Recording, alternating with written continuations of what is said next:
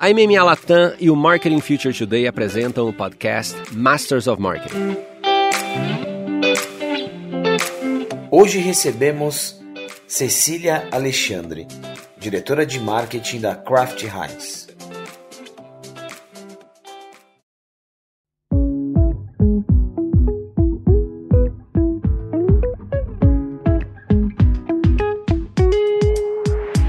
Fabiano, mais um episódio do Masters of Marketing customizado. Customizado. Para quem, está nos ouvindo, um vermelho paleta ketchup Heinz, é isso? Ketchup.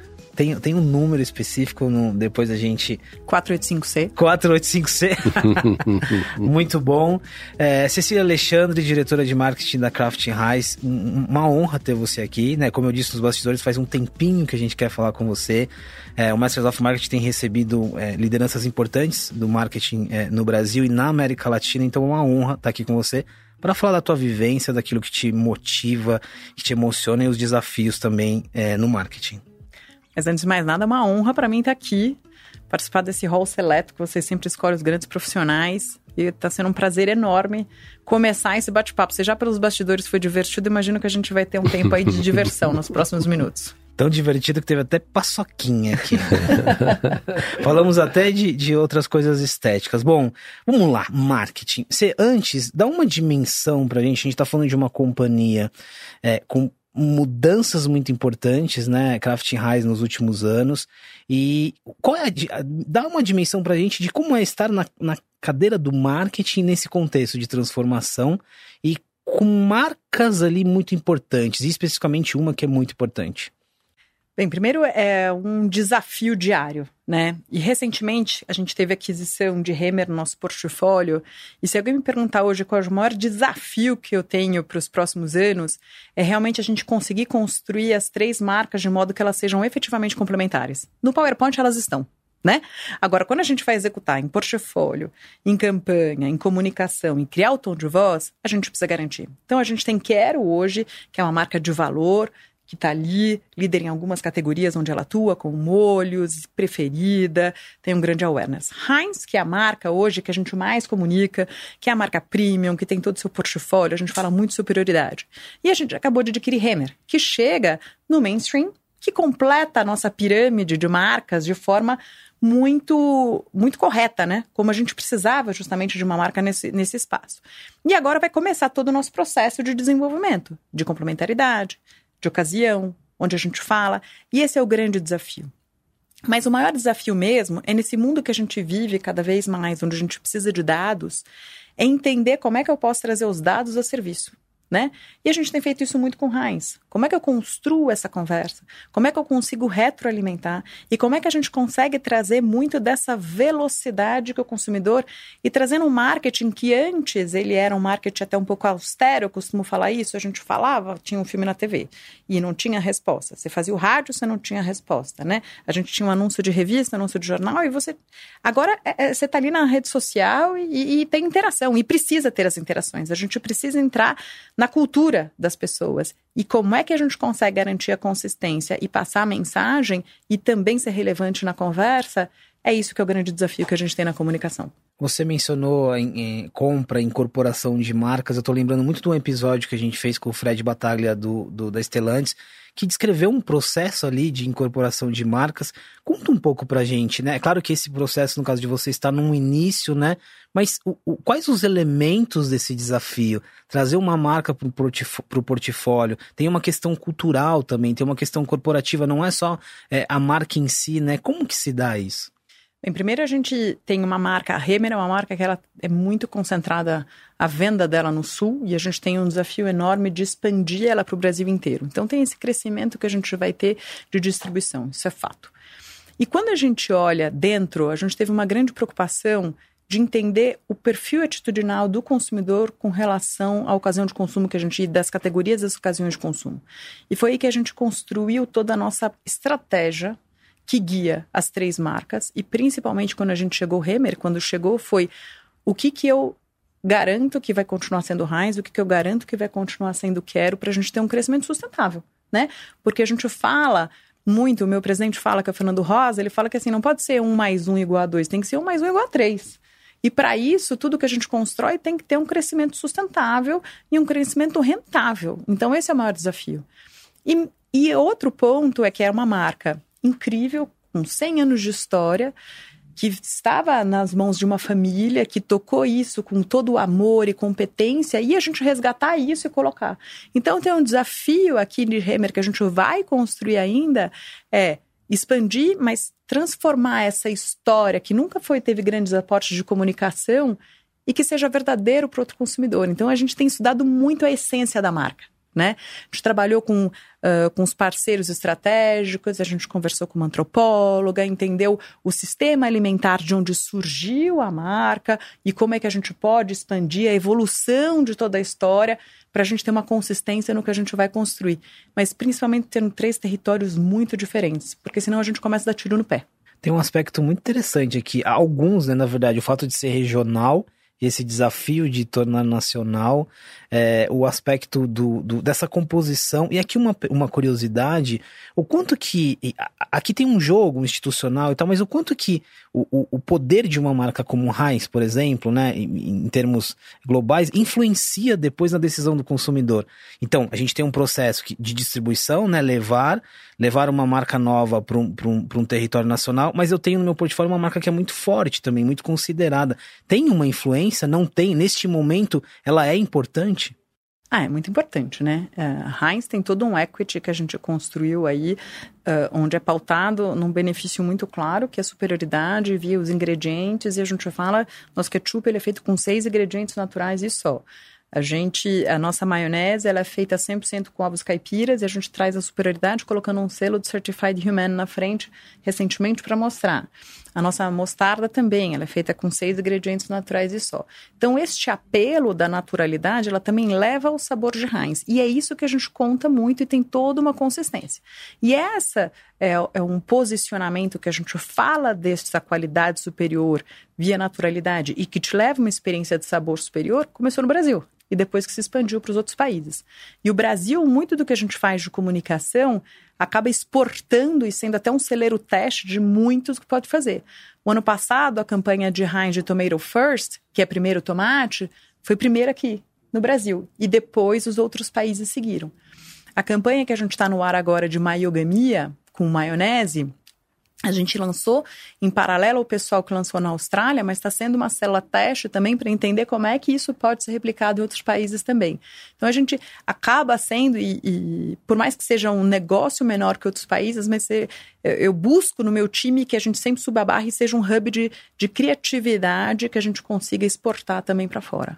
Falar um pouquinho sobre a marca Rise em si, ela, ela tem um lance ela extrapola, né, o produto em si. Eu estava falando de, de, no LinkedIn ali o quanto que, que tem engajamento. É, ela, ela virou uma ela virou uma brand love, ela, ela, ela tá na moda, virou um, um lance de lifestyle assim.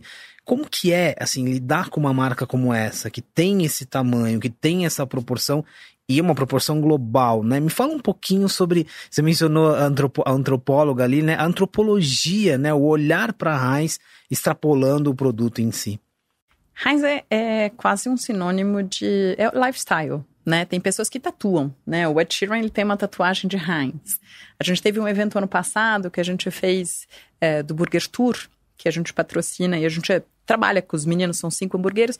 E em São Paulo teve um evento específico, físico, e a gente colocou tatuadores lá. A gente falou, imagina, as pessoas vão tatuar, né? Uma coisinha ou outra. Não, a pessoa foi lá e tatuou o que a gente chama nosso Keystone, que é o nosso símbolo, tatuou o Keystone de Heinz, porque remete a um estilo de vida.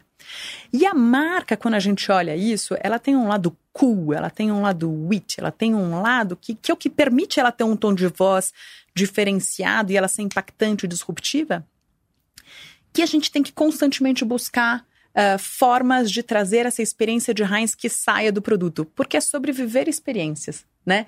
Então, quando a gente, o ano passado, lançou uma coleção de roupas com a Prove, que era inteira vermelha uh, e que era pautada na, no momento que a gente estava todo mundo querendo ficar em casa, com uma roupa confortável, mas a gente tinha que ter um lado diferente, moderno, a gente lançou os nossos moletões e moletons menos de 30 horas acabou. Eu não tenho moletom da Prove. Não tenho o. Eu tenho só uma jaqueta e acabei ficando sem o boné também, que eu achei maravilhoso e não consegui. Porque realmente a marca entra e ela consegue, uh, não é uma co-branding por fazer, é uma co-branding que é muito win-win para todo mundo, né? E a gente estimula isso sempre. Né? Uh, e a gente percebe que o consumidor sempre engaja com a gente em todas as ativações que a gente possa fazer. Recentemente a gente fez uma ação para a campanha que a gente estava até falando que o Casimiro trabalhou com a gente, uh, a gente começou ela no digital, que ele é o rei do React, e ele começou a reagir a muito olhando os nossos hambúrgueres, enfim, isso foi o começo. Depois, em junho, ju, julho, em julho, a gente fez uma live com ele, onde ele interagiu com o nosso chefe Heinz, que estava no nosso escritório, e ele tinha que construir três hambúrgueres. Ele pilotou dois deles, falando: ah, põe aqui, coloca carne, coloca queijo. E o último, ele, e sempre com o público interagindo, e o último era do público. E construiu. A gente poderia ter parado aí a experiência, né? Mas a gente levou depois isso e trouxe isso para o E Adentro Food Truck, que foi um espaço que a gente construiu onde tinha uh, um food truck que vendia em São Paulo e depois no Rio de Janeiro dois dias, e onde se vivia uma experiência. E por que, que eu chego nessa experiência que eu estou trazendo? Porque as pessoas tinham um Keystone maravilhoso lá, Instagramável, as pessoas tiraram foto, postaram. A gente teve Earned Media e a gente ganhou muito espaço falando disso. E a gente teve uma brincadeira de. Eram umas, umas garrinhas quando a gente vai brincar no, no, em parque de diversão, que você pega a bolinha, né, e olha o que tem dentro. Você podia ganhar uma meia, um ketchup e uma jaqueta. A jaqueta virou objeto de desejo.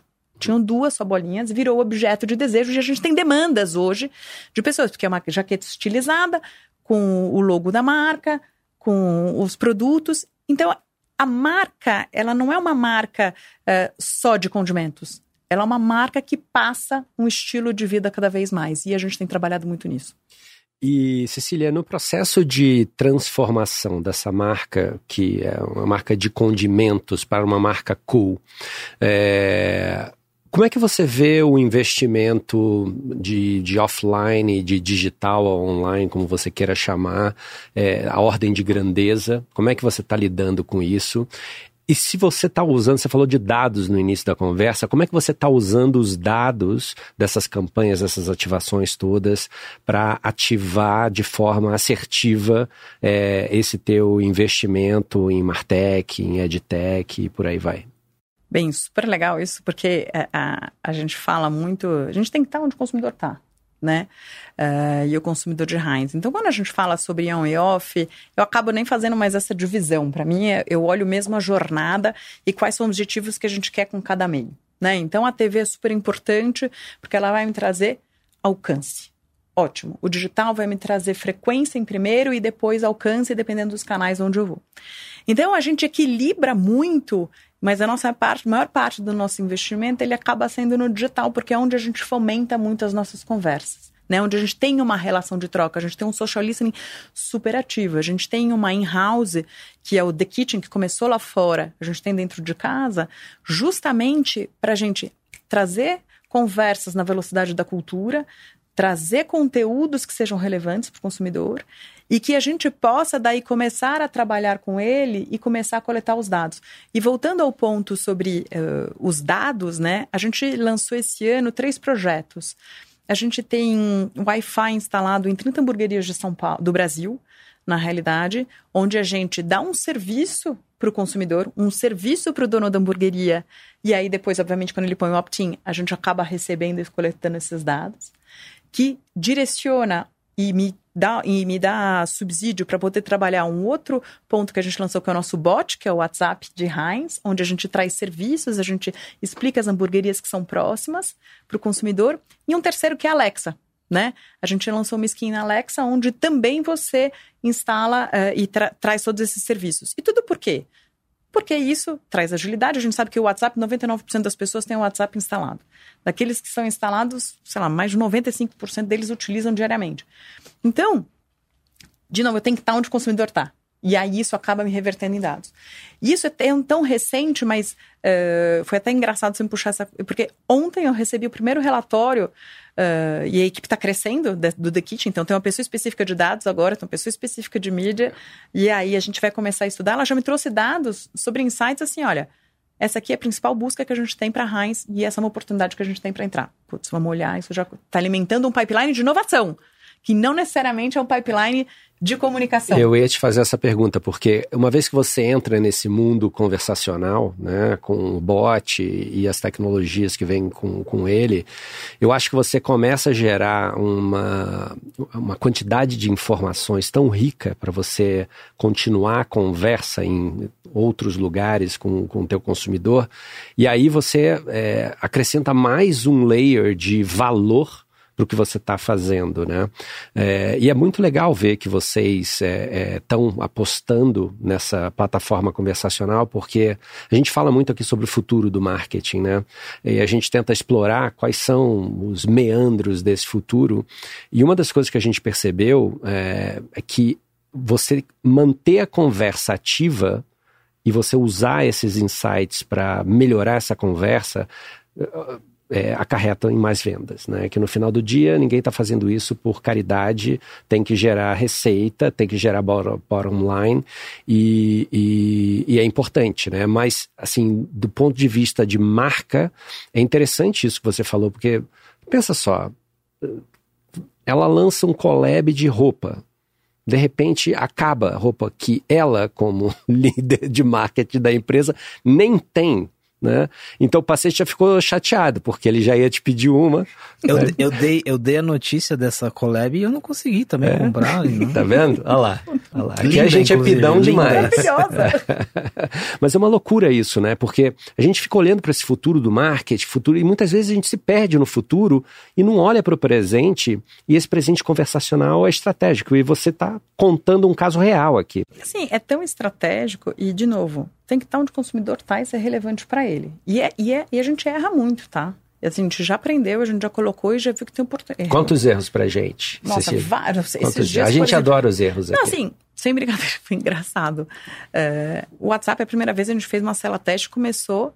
Você começava a fazer as perguntas no bot e ele voltava e repetia a mesma pergunta, voltava para o mesmo ponto inicial. Não, não, não, não, é, é, eu não consegui entender. Daí eu apertava o botão, não, não consegui entender. Não sei se era um problema eu que estava apertando o botão errado ou não. Mas aí a gente foi aprimorando constantemente. E são aprendizados que você tem. Sim. O Alexa também. Poxa, será que a gente está entregando o melhor serviço? Eu não sei. Eu acho que a gente tem que melhorar. E essa é uma das provocações que a gente coloca. Eu tô sendo super transparente aqui. Falo que a gente tem, putz, mas será que quem tá usando a Alexa tá buscando realmente a informação da hamburgueria mais próxima? Ou as hamburguerias parceiras do grupo Heinz Selection? Putz, não sei. É, e tem um aprendizado aí no meio do caminho, né? E, e, e é Normal. minimizar, assim, óbvio que são investimentos, a gente testa tudo e quer fazer para dar certo, mas errou, vamos rapidamente ajustar.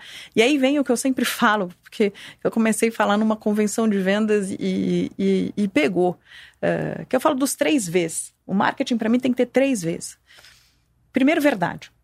Então, assim, eu não posso inventar nada. Então, se eu falo de Hemer, a gente está tá buscando as histórias lá da família para entender a essência.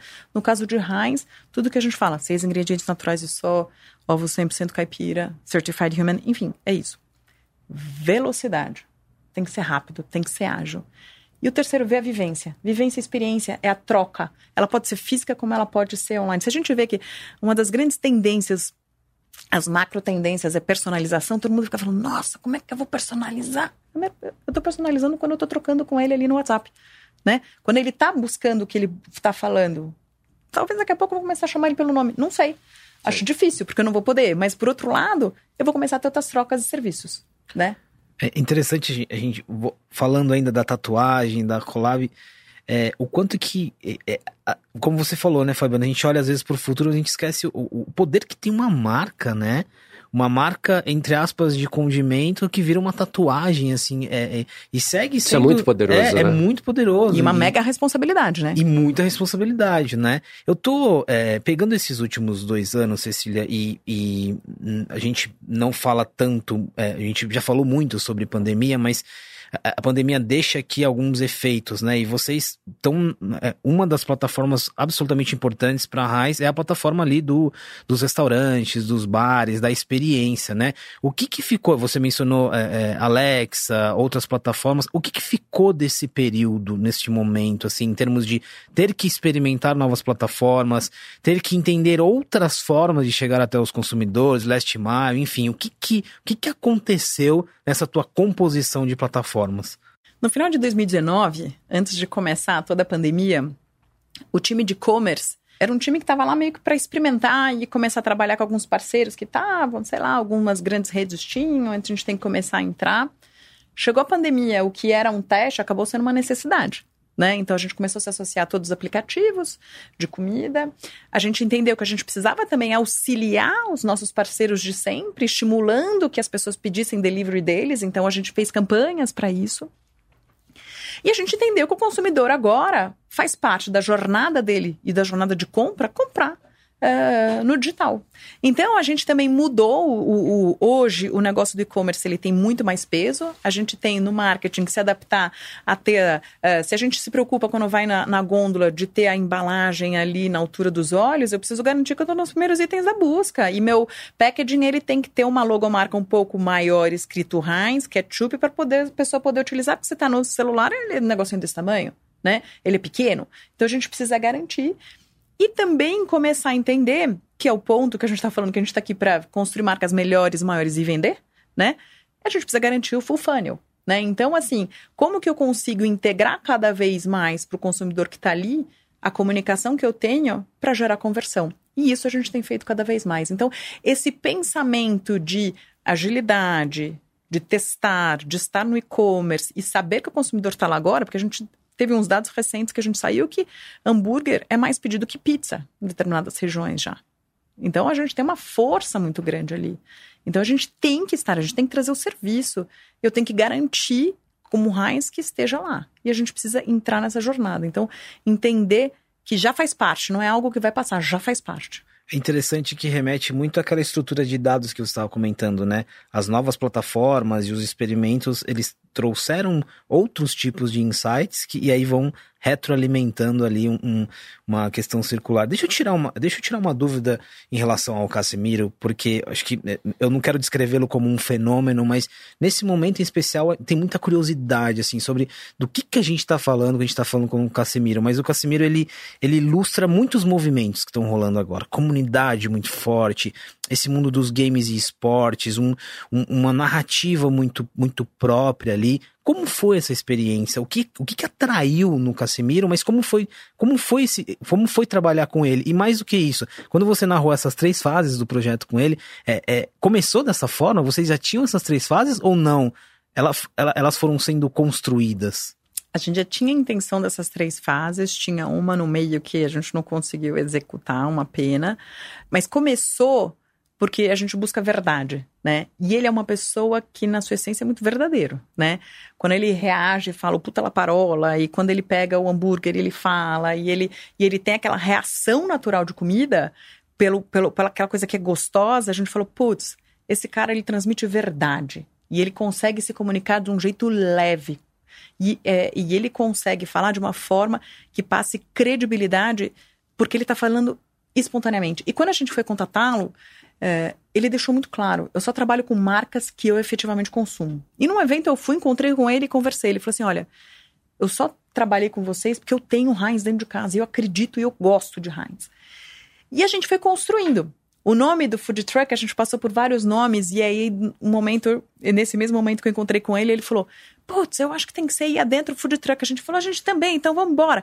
E ele foi uma pessoa que foi muito fácil para a gente uh, se conectar e construir, porque acho que teve essa troca genuína e verdadeira sobre ele consumir, ele gostar da marca, ter o tom da marca leve, a gente poder contar e evoluir. Então, foi um projeto que a gente gostou muito, teve uma força muito grande uh, e um carinho enorme pelos resultados que a gente teve, porque foi, foi muito sensacional. Bom. A gente gravou um podcast recentemente falando sobre essa Creators Economy, a importância da marca construir a quatro mãos, é, o que quer que seja, com, com um creator ou os creators. É, e no final do dia, eu queria te perguntar, como marca, é, conta um pouquinho pra gente dessa jornada, quais foram os, os maiores desafios que você encontrou? Talvez nem tantos desafios se você já tinha um cara que amava a tua marca, né? Mas talvez não com ele, mas com outros, assim. O que que a gente poderia tirar de insight pra galera que está escutando a gente, é, de uma pessoa marqueteira que está construindo um relacionamento com o creator? É, duas, três, dois, três insights, assim, da tua vivência. Primeiro ponto é assim: uh, quando você está trabalhando com creators, Se a gente seguir um script, até a gente estava falando de script aqui, vai sair um robô e não vai passar a verdade. Então a gente tem que desapegar. É difícil para a gente, marqueteiro, desapegar daquelas coisas que a gente quer falar. Muito boa essa frase. Muito boa. Muito Pode virar até uma camisa. Você sabe que a gente transforma frases em camiseta. É, exatamente. Aqui. Muito boa. Você precisa desapegar. Só que eu desapego com o que é do e o que é don't. A primeira coisa é muito claro. Eu falo assim: isso você tem que falar porque é importante para a marca e dar o significado. E o don't, assim, isso que você não pode falar de jeito nenhum. Primeiro porque às vezes a pessoa não sabe, né? Isso, aqui, essa, isso não pode, isso não pode, isso não pode. Isso aqui não dá. Você entendeu? Ótimo. A partir daqui, esse é o briefing. A gente trabalha, trabalhou com ele assim, né? Ele sabia o conceito que a gente ia fazer a live, o que, que era, mas foi tudo natural. Tanto que a gente teve um nível de engajamento enorme. Com Quer, uma outra marca que a gente tem no portfólio, a gente fechou uma parceria com o TikTok e a gente fez, trabalhou assim, os creators deles que vão fazer tudo. Então, e para Heinz também. Então a gente dá o briefing, fala os do's and don'ts, desapega e vai. As primeiras vezes, assim, você fala assim, nossa. Depois você vê que flui, porque traz engajamento, traz verdade. E a gente vem numa curva de aprendizado, nossa, como ela é evoluída, desapegou. Não é tão fácil assim, não. Porque assim, quando vem numa curva de aprendizado, que muito a nossa in-house The Kitchen nos trouxe. Porque se a gente quer ser ágil, garantir engajamento, a gente foi entendendo que assim, eu não posso. Antes, antes eu olhava muita coisa, agora eu não olho, meu time também não olha. Eh, eu tenho que dar autonomia para as pessoas. Eu preciso deixar muito claro o que, que é e o que não é. Então, assim, a gente na campanha agora de maionese, recentemente, teve um post, eu falei, putz, pessoal, esse post aqui eu acho que tá indo contra o que a gente está dizendo. Mas vamos resolver? Resolvemos e passou. Mas era um post. O resto da campanha está todo amarrado. Então você precisa delegar, deixar muito claro que sim e o que não, para a gente poder ter essa dinâmica e essa celeridade. Aí a gente consegue engajamento do consumidor engajamento também de quem está criando. É o famoso entrega, confia, aceita e agradece, não é? É isso. Porque, assim, a gente, ainda mais com essa multitude de assets que a gente tem agora, como é que é, é doce é, ilusão é você... achar que eu vou ver tudo, é, não dá. E como é que você mede, né? Exatamente. Vão ter coisas ali que talvez não, não são tão mensuráveis assim, mas no fundo, no fundo, você sabe para onde você está indo. É, a né? estratégia é muito clara. A Heinz tem uma estratégia muito clara, né? E é isso o sucesso de Heinz. A gente fala desde 2018 tem uma consistência muito clara sobre a qualidade superior via os seis ingredientes naturais e só. É isso. Então esse é o caminho que a gente vai. Então assim, se é isso, o que que não é? E agora, e esse é o tom da marca. Então a gente conta também, né? Não é só largar, mas a gente conta. Sensacional. Eu tô lembrando aqui do, do episódio que a gente conversou com o Dani Vax da Ambev e tem muito esse ponto também da autoautonomia, né? Eu não é esse caminho. E a equipe fala, não, é esse outro caminho. E aí ali tem uma. É, é um ponto em comum aqui muito interessante. É, deixa eu extrapolar um pouquinho o marketing, aí lembrando um pouco de toda a trajetória de, de Kraft Heinz. Até eu tive a oportunidade de conversar com o Pedro Návil em alguns momentos. É, tem movimentos da corporação que passam por relação com, com startups, olhar para outros ecossistemas. Agora tem um, um, um, ritmo corporativo muito baseado em inovação. Que ritmo é esse? O que está acontecendo dentro da companhia, além do marketing, que, que, influencia diretamente, mas que passa por olhar novos comportamentos de consumo, food techs e outros, outros assuntos? Super legal. Eu acabei de sair, antes de chegar aqui, eu estava num workshop falando justamente de inovação, estava com o time lá, né? É, é, isso é tão relevante dentro da Kraft Heinz que agora a gente é, cresceu e agora a gente tem uma diretoria de growth, né? Que olha, então, todos os nossos pipes de inovação e vai ter uma pessoa também que vai tocar New Ventures, né? Que é justamente para a gente sair. É, se a gente entrar na nossa dinâmica de empresa, Uh, a gente nunca vai trazer a celeridade dos três vezes a velocidade que a gente precisa. Então, a gente tem se readaptado e se reorganizado. Já dentro do processo normal de inovação, a gente é, contratou uma consultoria que tem olhado como é que a gente pode otimizar os nossos processos de inovação para ser mais rápido, porque senão a gente pode demorar muito, né? E depois tem um outro time que vai trazer também é, esse olhar aí de New Ventures, como é que a gente pode ir rápido. E para responder especificamente teu ponto, é, hoje inovação é um olhar estratégico, né? A gente precisa inovar para a gente continuar dando uh, vivência para essas marcas e antecipar as demandas dos consumidores. Então, a gente está sempre em contato, sim, com as maiores tendências, mas com parceiros estratégicos que falam de sabor, falam de textura. E é, o workshop que a gente estava hoje disso é um workshop extremamente estratégico, olhando o que a gente chama de taste elevation, né? Que é o tudo que são os condimentos, tudo que realça o sabor. Como é que a gente pode expandir? Para onde a gente pode ir? Poxa, dentro de ketchup, dentro de maionese. Maionese acabamos de lançar páprica defumada, alho tostado e ervas. Excelente, tá bom. Mas qual é o próximo? Como é que eu construo? Como é que eu consigo antecipar? E isso vem num processo que a gente com essas parcerias, mas principalmente a partir do momento que a gente tem agora o time de dados olhando, eu consigo trazer isso para dentro de casa. E lá futuramente, por que não utilizar tecnologia também para a gente antecipar todo o nosso fluxo de processo de inovação? Mas isso é algo que a gente está tá construindo, é uma avenida que vai ser maravilhosa. E a gente espera ter bastante novidade aí para os próximos anos, porque é, é, é essencial, a inovação é essencial. Aqui tem um outro elemento que foi a, a parceria de, de Crafting Heights com Nautico, né? Que, que uma food tech chilena que tornou uma referência ali em, em utilizar a inteligência artificial para buscar matéria-prima. Como que uma, uma aproximação dessa também traz novas perspectivas? Assim, que tipo de aprendizado que você tira de uma conexão? E considerando que o, o que a Nautico desenvolve, entre aspas, poderia ser um, uma concorrência direta ali, né? Isso é interessante. Super. Mas eu vou te contar um segredo. A gente ainda não tem nenhum contato com eles, porque é algo que acontece super nos Estados Unidos. Primeiro nos Estados Unidos, é, vai acontecer lá, e aí depois a gente vai desdobrar. Até eu conversei esses dias com a CMO da Notco, a Vanessa, é, e a gente foi falar numa palestra junto, a gente falou, olha, a primeira pergunta é: o que, que, vocês vão fazer juntos? A gente falou falar junto aqui sobre marketing, porque sobre produto a gente não vai fazer nada ainda, né? Porque realmente está nos Estados Unidos. Até porque eu acho que precisa começar em um lugar, testar para depois desdobrar, né? Porque senão a gente sai todo mundo correndo. Então, uh, tá lá e daqui a pouco acho que a gente vai ter muitos aprendizados. Olha só o segredo industrial aqui. Estamos, estamos de olho. Fabi, quer complementar alguma coisa? Não pivotando antes de eu fazer o fechamento? Não, não. Eu tava pensando aqui qual é o próximo passo, né? Que você tá com tá com a direção, pare, parece que tá tudo certo aí, né? Eu queria entender essa tua olhada para o futuro, o que, que você acha, para onde que você acha que essa marca que vocês estão construindo de forma tão amorosa, para onde é que ela vai? Você, ele foi generoso agora, né? Você tá incorporando uma marca nova no portfólio, contratou uma antropóloga, acho que não tá tudo certo, Fabi. eu acho que tá certo. Eu acho que ela tá fazendo.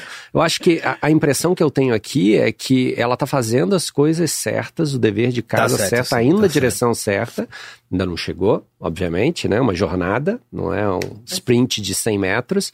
Mas como marca, putz, você ser uma marca, né? É, lá no, no âmago, putz é um ketchup, é uma mostarda, é uma maionese, e de repente você conta isso aqui pra gente, que você fez uma collab e acabou um negócio que nem você tem, isso para mim é. Ou seja, mind blowing. Tá redondinho, mas não tá confortável. É, não tá, e, e ainda bem que não está, né? É, Porque exato. eu acho que essa, essa é, é, é, é, a gostosura aí do trabalho de todos os dias, né? E quando a gente olha para frente aí com Heinz, uh, primeiro a gente olha que a gente tem que. A gente, quando a gente olha o consumo per capita de ketchup no Brasil versus o consumo per capita do ketchup no resto do mundo, comparado com outros países da Europa e dos Estados Unidos, a gente tem muito a desenvolver. A oportunidade ainda, é muito grande. É gigantesca. Porque a gente vê que a gente pode ainda. Putz, a gente está falando sobre hambúrguer, mas será que é essa a única ocasião? Como é que a gente pode pensar? Heinz não é só ketchup, né? Heinz é maionese. Então, assim, a gente começou a falar de maionese. Heinz é mostarda. Heinz é molho barbecue, né? E, e quais outros condimentos a gente pode trazer e a gente olha muita coisa que tem fora. Isso para Heinz. Para Hemer é um caminho maravilhoso de, putz, esse aqui é o posicionamento, tá lindo no meu PowerPoint. Eu preciso trazer isso para a realidade. E isso é justamente o que a gente vai trabalhar na prancheta agora, nos próximos meses, para ver se a gente chega em alguma coisa que tenha coerência com a marca. E quero é como é que a gente consegue manter a equação de valor dessa marca, de relação custo-benefício, porque ela tem uma percepção, gente acabou de fazer uma mudança de identidade visual que passa, mostra os claims, o diferencial que a gente tem, mas como é que eu consigo continuar trazendo escala e valor para esse consumidor? Né? Então, assim, é um trabalho bem distinto das três marcas. E Heinz, até por essa liderança de tudo que a gente está falando, eu brinco com o time assim, eu falo, cara, todo mundo tem um relógio aqui, será que dá para pedir um hambúrguer pelo relógio agora, né? Por que, que a pessoa mede o, o, o, o coração? Será que não dá para pedir um hambúrguer? Então, assim, e a provocação é qual que é o próximo, né? O que, que a gente pode fazer?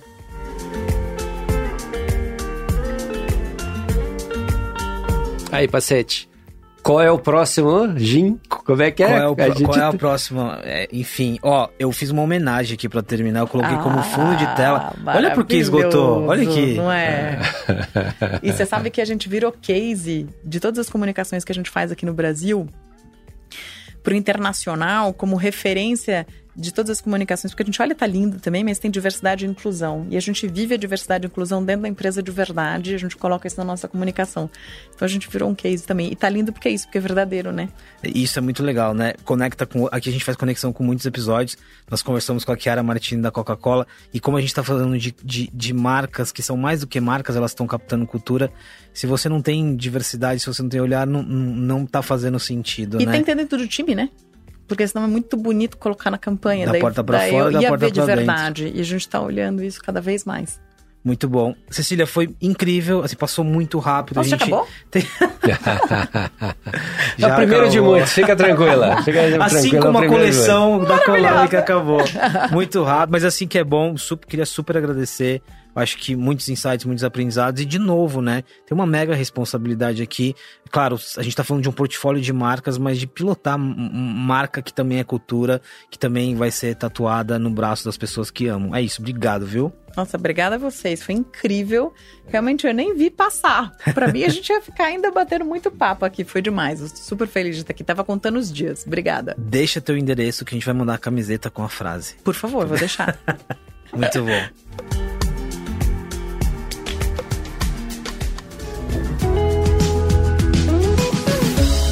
Acompanhe outros episódios do Masters of Marketing nas principais plataformas de áudio e conheça nosso conteúdo também no marketingfuturetoday.com.